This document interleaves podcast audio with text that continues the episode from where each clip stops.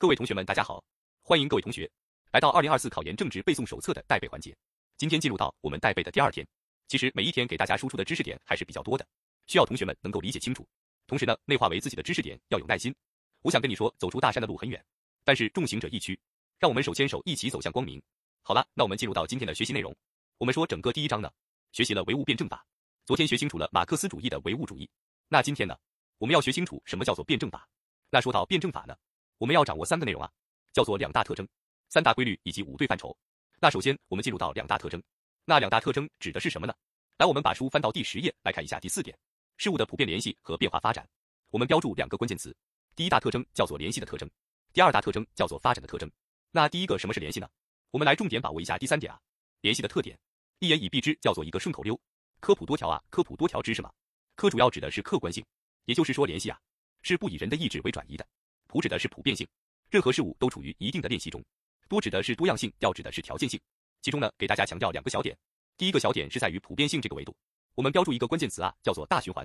那之前呢，在真题的分析当中，就考察过大循环这个问题，说 A 联系着 B，B 联系着 C，C 又联系着 A，是不是形成一个循环了？然后问你通过这个大循环的事件，能够体现出哪样的哲学原理呢？你会发现非常符合普遍性的表述，所以标注一个大循环啊。其中呢，再给大家强调一下第四点啊。联系的条件性，你要知道条件是可以改变的，但是不能够任意的改变。我们仍然以尊重什么为前提呢？叫做尊重客观规律为前提。好了，这是我们类似的特点。那其中给大家重点标注一下这个点播的问题啊，也是给大家来区别一些错误选项的。我们来看一下黑体字部分，事物的联系可以分为自在事物的联系与人为事物的联系，也就意味着联系可不可以是人为的？可以的。比如现在我们是不是有联系了？那为什么有联系呢？是我们人为产生的。你们跟我之间，我们现在是不是好网友了？好。你们想学考研政治，我再叫考研政治吗？这种人为的联系，那同时，难道说任何事物的联系都是人为的吗？不是这样的。比如说，在这个大森林里面，有一只可爱的藏羚羊，被小豹子给吃掉了。在这样的情况下，跟三人有关系吗？没有关系，这是自在事物。所以给大家确定一句话：如果说事物的联系可以是认为的，是没有错的；但是如果说事物的联系都是认为的，这就是错误表述了。好，这是我们的第一个部分，关于联系的观点的对应内容。下面呢，我们来看一下发展的观点啊。那我们说，只要是事物，就一定在运动。那些上升的、前进的运动，我们就称之为发展了。所以，发展的实质，一言以蔽之，就是新事物的产生以及旧事物的灭亡。那关于新事物不可战胜的原理啊，这个内容呢，其实可以通过一个成语得以记忆，叫做适者生存。就是为什么新事物一定可以战胜旧事物呢？第一个是，主要指的是新事物能够适应已经变化的环境。第二个生呢，主要指的是新事物它不是一蹴而就的，而是从旧事物当中的母体当中孕育成熟的，是一个阳气的过程。第三个者呢，就是人的意思嘛，所以第三个主要指的是新事物从根本上符合人民群众的利益，所以适者生存。最后谁得以生存了呢？是我们的新事物得以存在了。所以通过适者生存，记住新事物不可战胜原理。最后呢，给大家解释一下点播的相应内容。要知道新事物和旧事物划分的要求是什么样的，要明确，并不是按照时间的先后顺序，并不是新出现的就是新事物，而是按照一个固定的要求，叫做是否符合历史的前进方向。如果符合的话，才能够称之为新事物；如果不符合，如果它已经丧失历史必然性了，它就是旧事物。需用标注一下，其中新事物不等于新出现的事物。但是呢，新事物它有个别名叫做新生，属生就是生存的生。那这是两大特征。下面呢，我们进入到三大规律。三大规律指的是第五点对立统一规律，第六点量变质变规律，第七点还有否定之否定规律。那其中呢，第一个规律啊，对立统一规律是一个很高频的选择题考点，也是一个重要的分析题考点。而后面两大规律呢，我们标注一下，多以选择题进行考察。那首先我们进入到第一大规律。对立统一规律是事物发展的根本规律。那第一个部分，对立统一规律是唯物辩证法的实质和核心。我们标注一下，这是一个实际类型的题目。我们只要能够对应出关键词即可。那重点呢，在后面的三个原理内容。关于对立统一规律，我们给予了三个原理内容。其中第一个原理内容叫做矛盾的同一性和斗争性原理。那我们来重点标示一下，它们的关系是什么样的？来看一下括号四，同一性与斗争性的关系是相互连接、相辅相成，他们二者又是一对好朋友了，谁都离不开谁。那具体什么样的关系呢？我们来看一下第三行，矛盾的斗争性是无条件的、绝对的。什么叫斗争性呢？你可以把它理解为以差别而存在着。你会发现啊，矛盾双方永远都是不一样的，对吧？比如说我们说福气和祸患，比如说废物和宝物，在任何情况下、任何条件里，它们都是区别而存在的。但是我们好像又听过叫做因祸得福，变废为宝，也就意味着矛盾双方可不可以相互转化呢？可以，但是需要在一定条件下才可以相互转化。所以我们对应出后面一句话。叫做矛盾的同一性是有条件的，相对的就可以了。那括号五和括号六呢？分别阐释了矛盾的同一性的作用和矛盾斗争性的作用。那其中同一性呢，更侧重点在于双方共赢的一个状态啊，比如说双方相互利用、相互促进、相互发展；而斗争性呢，更加侧重于说矛盾双方力量抗衡的一个问题，所以能够区别开来就可以了。但是你要知道，无论是什么样的情况下，矛盾的统一性和斗争性永远都是共同起作用的，不可能只有一方起作用，另外一方毫无作用，因为他们二者谁都离不开谁。那最后一个第七点啊，矛盾的统一性和斗争性。辩证关系原理的意义，哎，这是一个方法论意义了，怎么办的问题呀？我们来标注一下。既然统一性和斗争性二者无法分割，所以呢，我们要在对立当中把握统一，在统一当中把握对立。乔二，要正确的把握和谐对事物的发展作用，又要大力的发扬斗争精神。那么来对应一下，其中和谐体现出统一性的作用，而斗争呢体现出斗争性的作用。所以它是不是指的是我们在把握事物的时候，既要看到统一性，又要看到斗争性的问题？下面呢，我们来看一下点播的内容啊。那其中，我们来看一下圈二、圈三和圈四。其中圈二主要指的是啊，统一性以差别和对立为前提，是包含着差别和对立的。统一就是矛盾双方相互依存，一定要以差别区别为前提。所以我们标注一下，同义词转化主要指的是同一性是以斗争性为前提，也是一个概念。那其中第三点，我们来看他在讨论内因和外因的关系问题。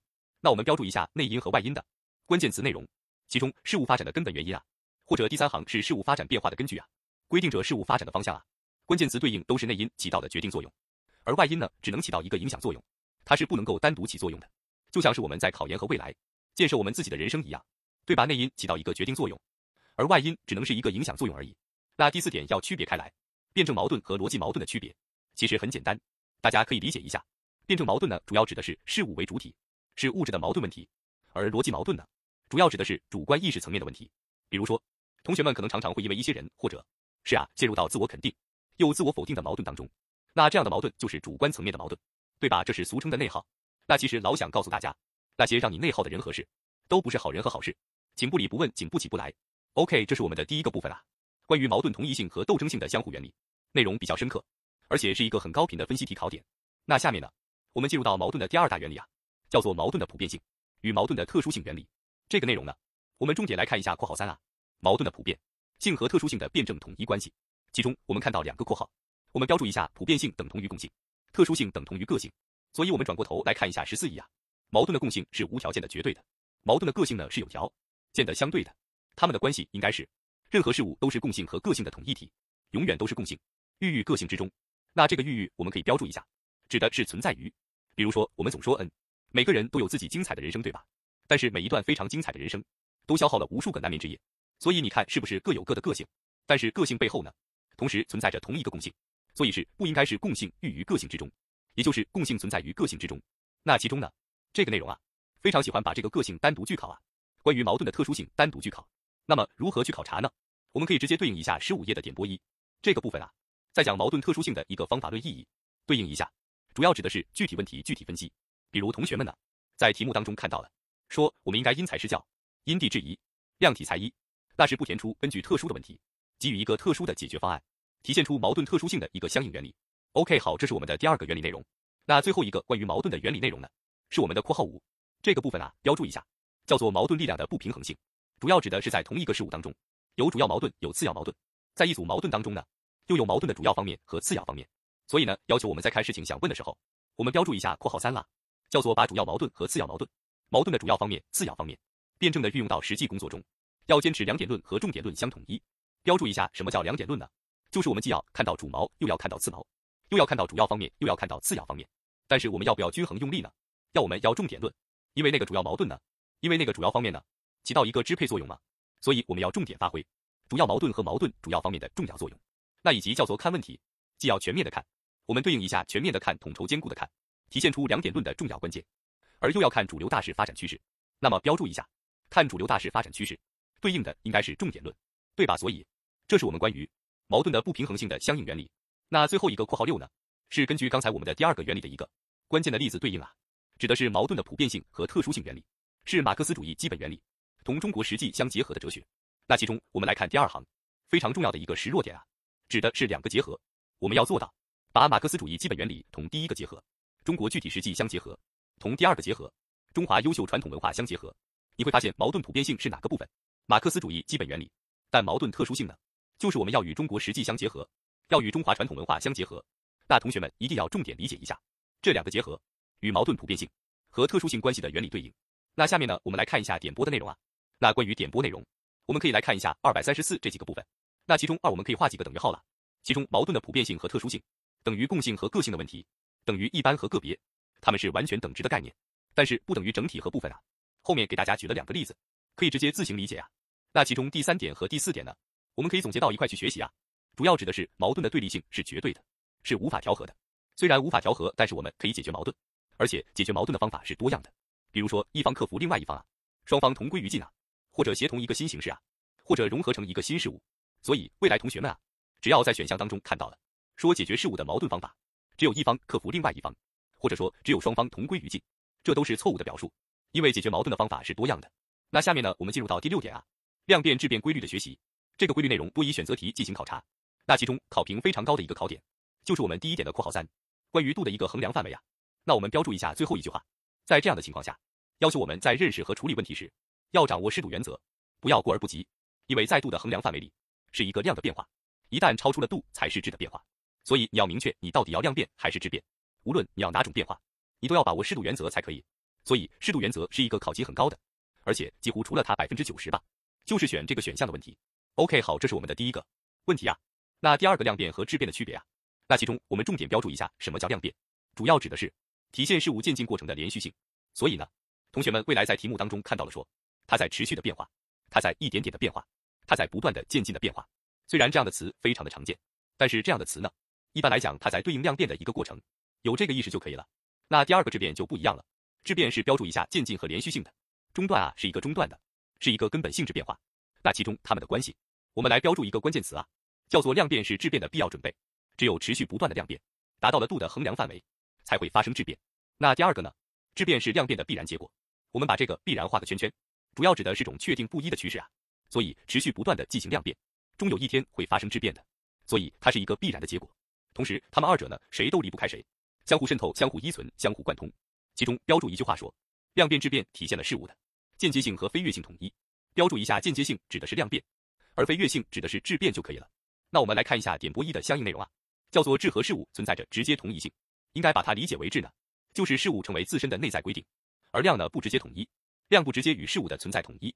哎，比如说我这个人胖了，或者我这个人瘦了，会导致我不再是我了吗？不会这样的。所以我们来对应一下，质是直接统一的，而量不是。这是我们的第二大规律量变质变规律。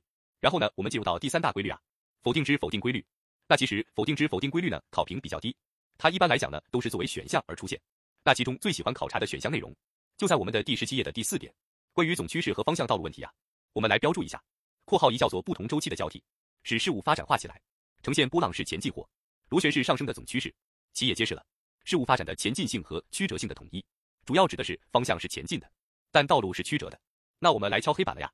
我们要知道，马克思主义关于否定之否定规律的正确表述呢，指的是事物的否定应该是自我的否定，自我的发展联系的环节。发展的环节是阳气的过程，而如果一旦同学们在选项当中看到了说否定应该是外在的否定，是任意的否定，是肯定一切否定一切的否定，或者说是直线是上升线性上升的，这全都是错误的选项，因为这是形而上学否定观的错误表述就可以了。比如说，我们说鸡蛋从内打破是生命，从外打破是食物，对吧？那生命呢，体现出我们否定之否定规律，内在的否定，而食物呢，是被形而上去的外力的否定了。让我们再来看一下点播的圈，二我们来标注一下，指的是否定至否定阶段。仿佛是向原来的出发点的回复，但这个回复是更高阶段的回复。比如说，我们说团结批评团结，那通过一轮的批评，我们的团结呢更加紧密结合了。那未来呢可能还像我们的石榴子一样，紧紧抱着对方，对不对？所以体现出否定是一次更高阶段的回复，而不是原有的回复，是我们的三大规律。那下面呢进入到五对范畴，那其中五对范畴，大家重点去理解一下每对范畴它们的相互关系是什么就可以了。那其中呢，给大家重点对应一下点播的部分啊。大家可以把书翻到第十八页，来看一下本质与现象它们的关系问题。那其中我们应该都知道，应该是本质决定现象，现象表现本质。所以其实我们会发现啊，现象呢它是分为真相和假象的。但甭管真相还是假象，它都是现象，对吧？所以无论是真相还是假象，它都在表现本质。一个是从正面的表现本质及真相，一个是从反面的表现本质及假象。比如说我们说人面兽心呐，比如说我们说这个声东击西啊，是不是一种假象？但它也在从反面的表现本质。那最后一个呢，我们来看一下圈三啊。关于假象与错觉的问题，你要知道什么叫现象？现象指的是事物外部的表现，所以它是客观层面的问题。而错觉呢，什么叫觉？感觉那感觉是主观层面的问题，所以要区别开来，它们是不等同的，是不一样的。一个是客观层面，一个是主观层面。假象是客观的现象，而错觉是主观的感觉就可以了。然后呢，我们来看一下原因与结果这组范畴啊。那这个范畴呢，你要知道，如果想要满足原因与结果的关系，是有一定条件的。我们来看一下第十九页的点播内容，关键点在于二者是否是引起与引起的关系。所以光满足前后相继或者前后顺序，不能够称之为是原因和结果。比如说春去秋来呀，比如说白天黑夜啊，它们是原因与结果吗？没有，只是一种现象，只是一种客观现象而已，对吧？所以一定要确定它们既得是现象，同时呢还得满足引起与被引起的关系，同时满足这两个条件，才能够称之为是原因与结果的关系就可以了。好，这是我们五对范畴给大家强调的两个重点部分啊。那最后呢进入到第九个唯物辩证法，是认识世界和改造世界的根本方法。那这个内容呢，我们可以重点直接来看一下第二点啊，学习辩证法不断增强思维能力，但这个思维能力呢，并不需要同学们爱个儿一句话都不剩的把它记下来。一般来讲，他在考察通过这样的一种能力。来对应出相应的原理就可以了。那我们来对应一下相应的原理内容啊。那第一个辩证思维能力，我们可以记忆四个关键词，叫做联系、发展矛盾和规律啊。通过这样的原理，可以体现出辩证思维能力。那第二个历史思维能力呢，指的是辩证思维与历史眼光的结合呀。就是不光刚才有相应的联系啊、发展啊、矛盾啊以及相应的规律，我们还要做到以史为鉴、知古见今。那第三个系统思维能力呢，去年我们刚刚考察过，简单把握即可呀。指的是从事物的相互联系的各个方面。那看到关。键字联系再填出哪个原理？普遍联系的原理吗？所以我们可以直接对应一下二十二页的点拨内容啊，主要指的是系统的存在及特征，体现了物质世界普遍联系的具体性，来画个圈就可以了。那第四个战略思维能力对应及关键词，强调思维的整体啊、全局啊、长期性，我们要高瞻远瞩、统揽全局。那第五点底线思维能力呢？我们可以直接对应出点拨啊，说所谓底线是不可逾越的界限，是事物发生质的临界点。还在考察什么呀？在考察量变质变规律，拉度的两端就称之为临界点吗？那最后一个创新思维能力，把握两个词汇就可以了，叫做破除迷信，超越陈规。好的，这是我们第一章的一个重点的相应内容，同学们需要细细把握，好好内化。